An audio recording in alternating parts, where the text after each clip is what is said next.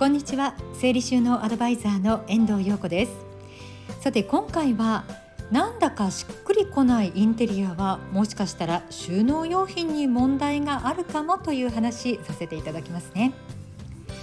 収納用品を選ぶ時何を収納するかによって選ぶグッズというのは変わってくると思いますが収納はできたけど見た目がうーんなんかいまいちということがよくありますよね。なぜそんなことが起きるのかというと表に出ている収納グッズがバラバラだからなんです。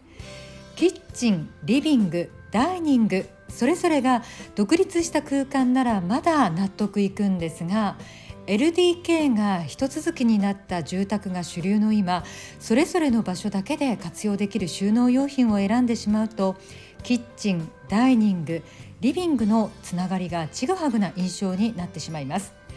そこでおすすめしたいのが空間の用途が違っても視線の中に入る場所は同じ収納用品で揃えるということ。そうすることで LDK のつながりができて統一感が生まれます。この同じ収納用品のメリットは統一感だけではなく実は経済的にもとてもお得なんですね。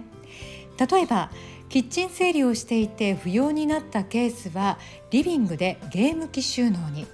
同じシリーズだから違和感なくまるでもともとそこにあったかのように馴染むことができます。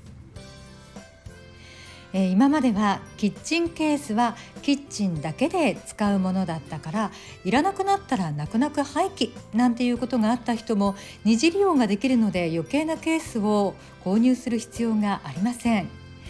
家具を買い替えることはちょっとねしんどいんですが見えている収納用品を揃えるだけで随分まとまりが出ると思います。そこで注意したいのは3つ。まず1つ目同じシリーズでサイズ展開されていること。そして2つ目定番品であること。そして3つ目は飽きのこないものであること。